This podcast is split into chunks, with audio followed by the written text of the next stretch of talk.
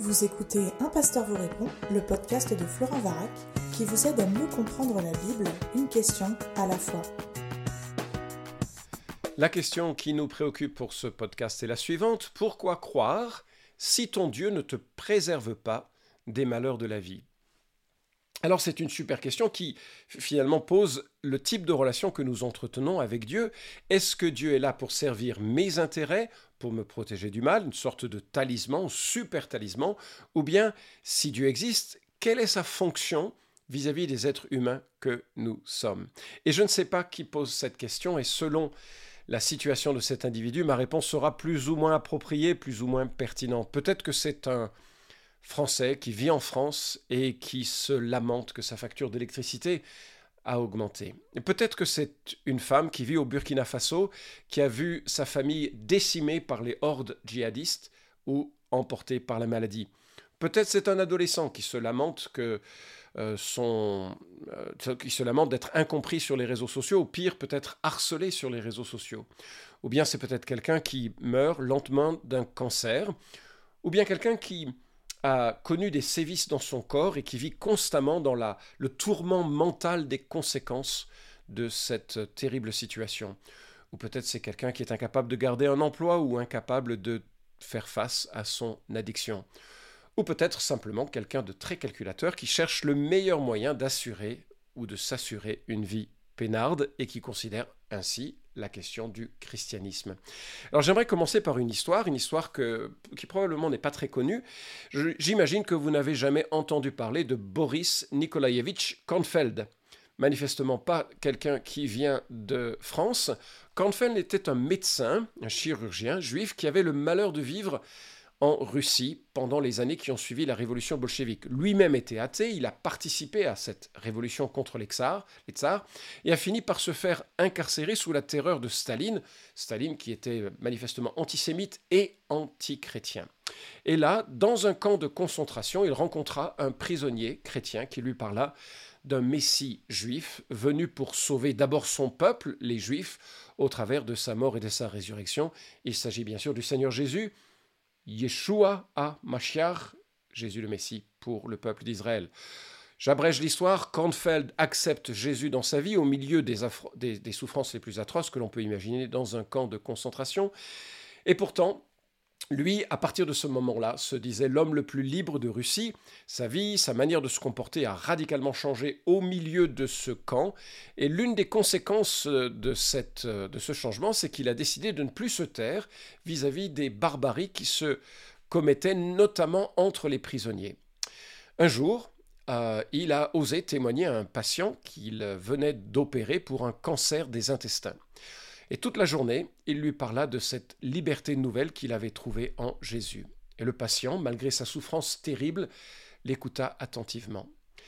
Cette nuit-là, Kornfeld, pendant son sommeil, a été assassiné par un autre prisonnier à coups de marteau. On imagine qu'il était en colère contre la dénonciation euh, dont il avait euh, possiblement été euh, l'objet de Kornfeld. Et donc voilà, Kornfeld meurt, mais son patient de la veille, qui avait entendu parler du témoignage de Kornfeld, euh, accepta lui-même Jésus comme son sauveur personnel, son Seigneur. Sa vie se mit à changer et il put être libéré de ce camp. Son nom, Alexandre Solzhenitsyn, un des chrétiens les plus influents du siècle précédent. Ce qui est intéressant, c'est que Boris Kornfeld et Alexandre Solzhenitsyn sont venus à Christ dans un contexte d'une violence extrême et d'une souffrance et quelque part d'un manque de protection.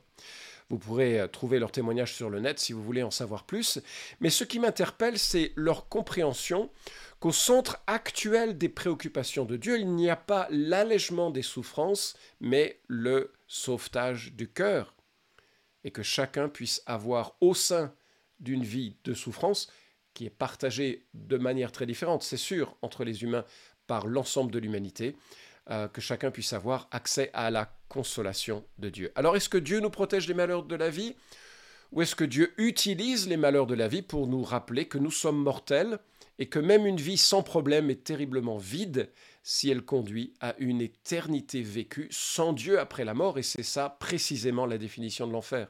Être séparé de Dieu, être séparé du Créateur à jamais dans le regret de s'être coupé de cet amour.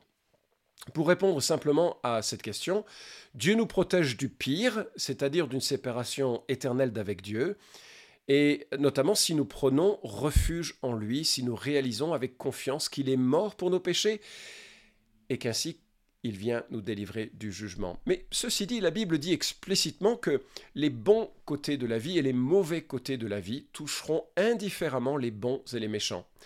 Jésus en, parle ainsi lors de son discours, le sermon sur la montagne, il dit Votre Père qui est dans les cieux fait lever son soleil sur les méchants et sur les bons, et il fait pleuvoir sur les justes et sur les injustes. Les tuiles et les belles choses vont toucher indifféremment ceux qui nous semblent justes et ceux qui nous semblent injustes, et je dois dire que je suis triste de voir les hommes violents, dictateurs, profiter de la vie beaucoup plus que certaines personnes qui sont de grande qualité morale et humaine et qui souffrent terriblement pour différentes raisons. D'ailleurs, un euh, psaume, une prière que nous trouvons dans l'Ancien Testament, euh, note cette situation et l'auteur du psaume 73 s'émeut de cela. Il dit Oui, Dieu est bon pour Israël, pour tous ceux qui ont le cœur pur. Pourtant, il s'en fallut de peu que mes pieds ne trébuchent, un rien de plus, et je tombais. J'étais jaloux des arrogants en voyant la tranquillité des gens méchants, car ils sont exempts de tourments jusqu'à leur mort et ont de l'embonpoint. Ils passent à côté des peines, qui sont le lot commun des hommes, ils ne subissent pas les maux qui frappent les humains. Ainsi s'ornent-ils d'arrogance comme on porte un collier, ils s'enveloppent de violence comme un vêtement, leurs yeux sont pétillants, dans leur visage plein de graisse, les mauvais désirs de leur cœur débordent sans mesure, ils sont moqueurs, ils parlent méchamment, et sur un ton hautain menacent d'opprimer. Si je disais parlons comme eux, alors je trahirais tes fils. Je me suis mis à réfléchir pour tenter de comprendre. Cela était pour moi un sujet de tourment jusqu'à ce que je me rende au sanctuaire de Dieu. Alors j'ai réfléchi au sort qui les attend. Qui ai-je au ciel si ce n'est toi? Et que désirer d'autre sur cette terre, car je suis avec toi? Mon corps peut s'épuiser et mon cœur défaillir. Dieu reste mon rocher et mon bien précieux pour toujours. Qui t'abandonne se perdra, et tu anéantiras tous ceux qui te sont infidèles, qui, qui te sont infidèles, pardon. Tandis que mon bonheur à moi c'est d'être près de Dieu. J'ai pris le Seigneur l'Éternel comme refuge et je raconterai toutes ses œuvres. Fin de ces extraits du psaume 73. Et on voit cet homme qui est troublé parce que les méchants prospèrent et les justes parfois ont des malheurs. Et il se dit c'est, pas juste, jusqu'à ce qu'il réalise que à la fin d'une vie, il y aura un tri assez terrible et assez fondamental qui fait que le paradis sera vraiment un paradis parce que ce ne seront que des gens qui auront été purifiés parce qu'ils auront voulu être auprès de Dieu. Et pour préserver, ce sanctuaire, il y aura un jugement et, et, les réussites temporaires des méchants, ben justement, c'est temporaire, ce n'est pas éternel. Alors, comment est-ce que Dieu nous protège Quand je dis nous ici, je parle de ceux qui sont entrés dans cette alliance avec Dieu, par la repentance, la foi dans ce que Dieu a fait pour eux les disciples authentiques ont vraiment une forme de protection de Dieu. Bah, ils nous protègent avant tout de la mort. Je vais y venir dans un instant, ça semble étrange de le dire ainsi. Il nous protège aussi par les conseils de sa parole. Combien de souffrances sont évitées lorsque on apprend par exemple à pardonner? Cette simple perspective du pardon enseignée dans l'Écriture libère de bien de, de souffrances intérieures. Il nous protège par la sagesse qu'il nous donne.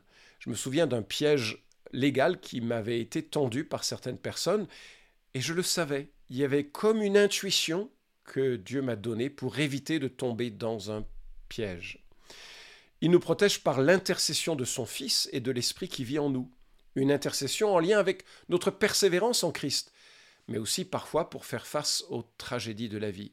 Il nous protège de manière providentielle, c'est-à-dire en utilisant les lois de la nature, remarquez qu'il y a des milliers de virus qui sont utiles à l'être humain. Il y en a entre 100 et 200 qui sont dangereux pour l'être humain. Je trouve que Dieu est bienveillant, que ce ne soit pas une proportion inverse.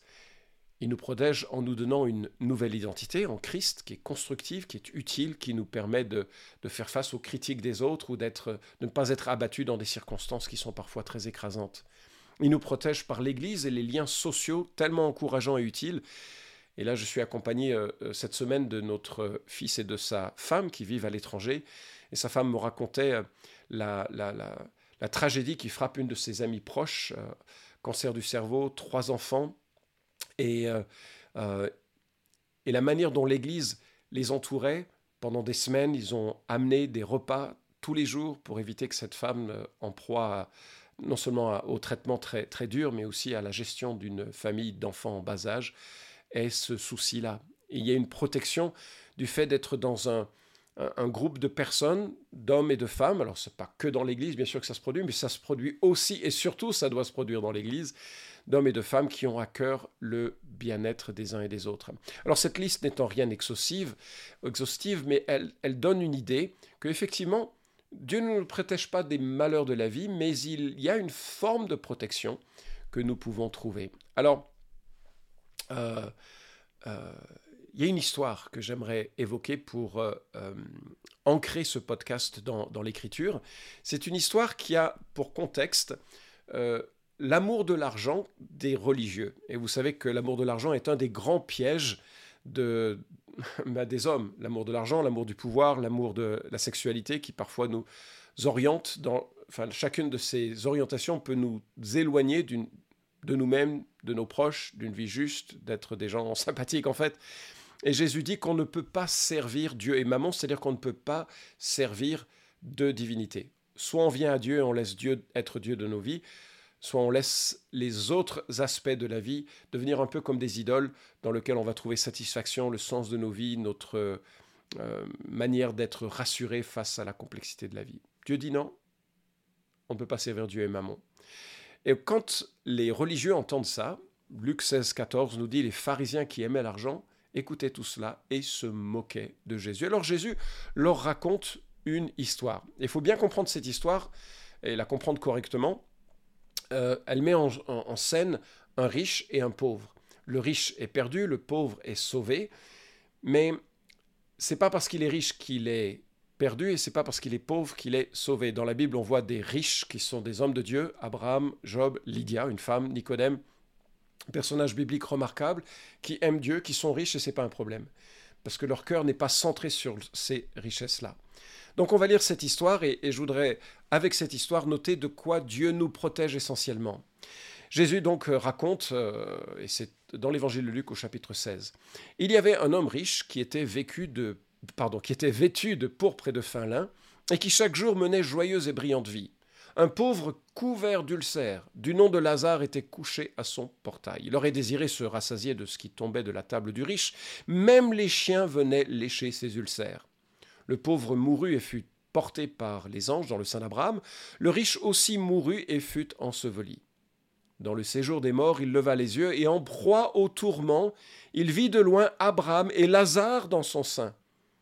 Il s'écria Père Abraham, aie pitié de moi, et envoie Lazare pour qu'il trempe le bout de son doigt dans l'eau et me rafraîchisse la langue, car je souffre dans cette flamme. Abraham répondit, Mon enfant, souviens-toi que tu as reçu tes biens pendant ta vie, et que de même Lazare a eu les maux. Maintenant il est ici consolé, et toi tu souffres. En plus de tout cela, entre nous et vous se trouve un grand abîme, afin que ceux qui voudraient passer d'ici vers vous ne puissent le faire, et que on ne parvienne pas non plus de là vers nous. Le riche dit, Je te demande donc, Père, d'envoyer Lazare dans la maison de mon Père, car j'ai cinq frères qu'il leur apporte son témoignage, afin qu'ils ne viennent pas aussi dans ce lieu de tourment. Abraham répondit, Ils ont Moïse et les prophètes, qu'ils les écoutent. Et il dit, Non, père Abraham, mais si quelqu'un des morts va vers eux, ils se repentiront. Et Abraham lui dit, S'ils n'écoutent pas Moïse et les prophètes, ils ne se laisseront pas persuader, même si quelqu'un ressuscitait d'entre les morts une histoire euh, assez, violente quelque part, assez, assez forte. Et ce que l'on voit, c'est que on a un homme qui n'est pas atteint des maux normaux de la vie. La Bible nous le présente ici, alors c'est une histoire, c'est une parabole, mais il est vêtu de pourpre et de fin lin. Le fin lin, c'est un tissu très cher à l'époque. Le pourpre était une couleur extrêmement onéreuse parce qu'elle était extraite d'un coquillage qu'il fallait écraser. Il, fallait en écraser des milliers et des milliers pour recueillir suffisamment de, euh, teinture pour euh, teinter justement un, vêtement comme cela. Et chaque jour, il menait joyeuse et brillante vie. C'était la méga fête tous les jours à la table de cet homme. Par contraste, il y a ici un homme qui est couvert d'ulcères, qui lui n'est donc pas protégé des malheurs de la vie, il a tous les problèmes, il a faim, il est malade, il est seul, il est isolé, il aurait souhaité juste manger les miettes, et ce sont les chiens qui le précèdent, des chiens qui euh, ne sont pas les caniches que nous avons aujourd'hui, les chiens de ces contrées, de cette époque, sont vraiment des, prédateurs un peu, euh, un peu pénibles euh, qu'il faut éloigner parce qu'ils sont souvent sales, ils sont souvent des, maladies, et voilà que ces chiens viennent lécher les ulcères de cet homme. Et donc, on a deux hommes que tout euh, oppose, et dans l'histoire, souvenez-vous le contexte, hein, ce sont les religieux qui aimaient l'argent, et Jésus les dépeint au travers de cet homme riche qui, qui n'a aucun problème. Les deux meurent parce que, effectivement, les gens qui n'ont pas de tuiles et les gens qui ont des tuiles meurent de la même manière. Et donc on voit cet homme, qui d'abord le, pauvre qui meurt, et qui est transporté dans le sein d'Abraham, c'est-à-dire dans l'endroit des sauvés. Encore une fois, c'est une parabole, mais ça nous, ça nous explique un peu ce qui se passe à la mort. Euh, on est à jamais séparé, soit on est avec Dieu, soit on est sans Dieu. La Bible est catégorique autant dans l'Ancien Testament que dans le Nouveau Testament. Il n'y a pas de purgatoire, il n'y a pas de seconde chance. C'est vraiment l'enjeu de l'existence, c'est d'être réconcilié avec Dieu. La Bible en euh, encourage régulièrement cette réconciliation tellement c'est le point central du christianisme. Donc le pauvre meurt, il se retrouve dans le sein d'Abraham. Le riche aussi meurt, il est enseveli. Lui, il est dans le séjour des morts, il est isolé, il lève les yeux et il est tourmenté il est question ici d'une flamme. Il y a 28 expressions dans le Nouveau Testament qui parlent de l'enfer. On n'est pas encore dans l'enfer, c'est une illustration, encore une fois, c'est une parabole. L'enfer ne viendra que avec le jugement final à la fin des temps.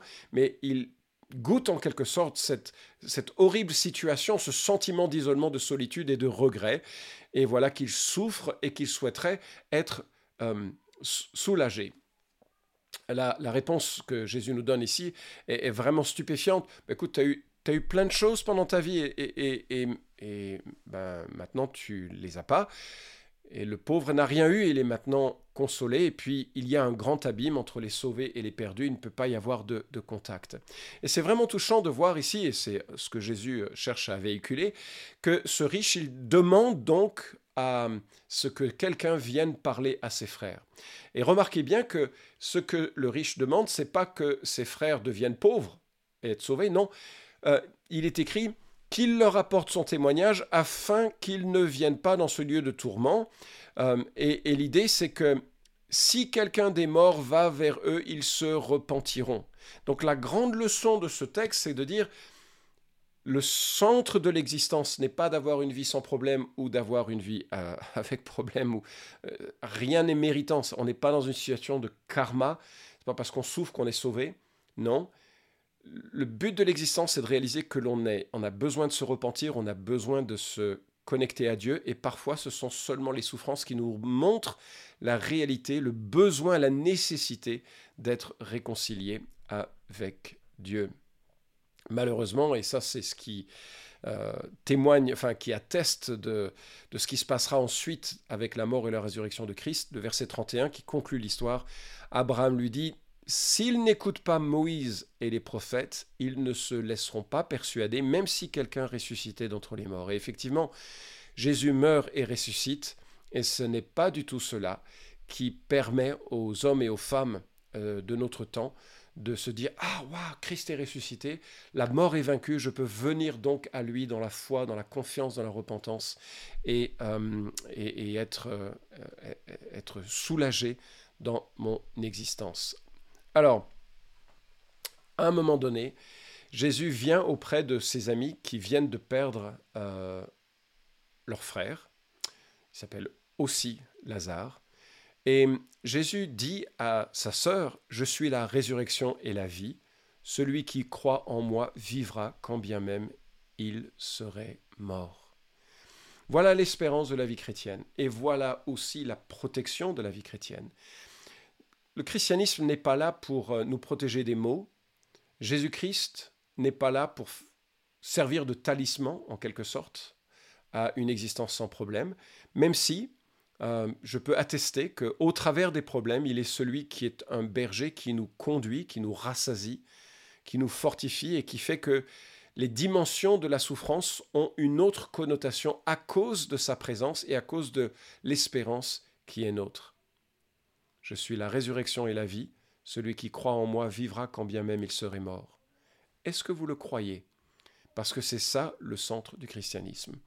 Alors, euh, vous pouvez peut-être exprimer à Dieu votre confiance en disant Seigneur Jésus, euh, voilà, je reconnais mes péchés, j'ai besoin de ton pardon, je crois en cette promesse, je te remercie pour ce pardon et je te prie d'entrer dans ma vie. On a chacun des motivations différentes pour venir à Christ. Euh, Carson et Keller, dans leur livre Une Église centrée sur l'Évangile, recensent six motivations différentes pour venir à Christ. J'en ai évoqué une, celle qui est liée à la mort, celle qui est liée à la peur de, l'enfer, mais il y en a bien d'autres. Parfois la motivation est de venir à Dieu par peur du jugement et de la mort, c'est un peu l'histoire que nous venons de voir. Parfois la motivation est de venir à Dieu par désir de se libérer des fardeaux de la culpabilité et de la honte. Parfois la motivation vient d'une appréciation et de l'attrait de la vérité. Il y a des concepts fondamentaux, vrais, uniques, profonds dans le christianisme qui font écho à la réalité et qui expliquent la vie que nous vivons. Parfois, la motivation est de venir à Dieu pour satisfaire à des désirs existentiels insatisfaits. Jésus dit qu'il est le pain, l'eau. Il y a quelque chose de profondément satisfaisant en venant à lui. Parfois, la motivation est de venir à Dieu pour résoudre un problème. Et combien il y en a des problèmes quand on est un humain Et enfin, parfois, la motivation de venir à Dieu est simplement par le désir d'être aimé. Je ne sais pas quelle est votre motivation ou quelle serait votre motivation, mais effectivement, on vient à Dieu avec des motivations diverses. Une chose que l'on découvre, c'est qu'il n'est pas le talisman qui nous protège des malheurs, mais il est la force et le rocher qui nous permet de traverser l'ensemble des malheurs que nous pouvons ou pas rencontrer dans l'existence. Et enfin et surtout, il est celui qui nous guérit d'une mort éternelle, séparée de Dieu, en nous réconciliant avec lui et en nous permettant de vivre avec lui dès maintenant et pour l'éternité. Et en cela, le christianisme est unique. Il met un amour là où il y a de la, de la haine et de désintérêt pour les autres et pour Dieu. Et il nous réconcilie librement, pleinement, en sorte que notre amour pour Dieu devient une conséquence de, cette, de ce pardon et de cette libération. J'espère avoir répondu à la question qui était posée dans cet épisode. Cet épisode vous a édifié? Alors merci de le liker ou de le partager pour que d'autres puissent en profiter. Pensez aussi à vous abonner à la chaîne d'un pasteur vous répond pour ne manquer aucun des prochains épisodes. Enfin, si vous avez une question à poser à Florent Varac, écrivez-lui directement sur contact.toutpoursagloire.com.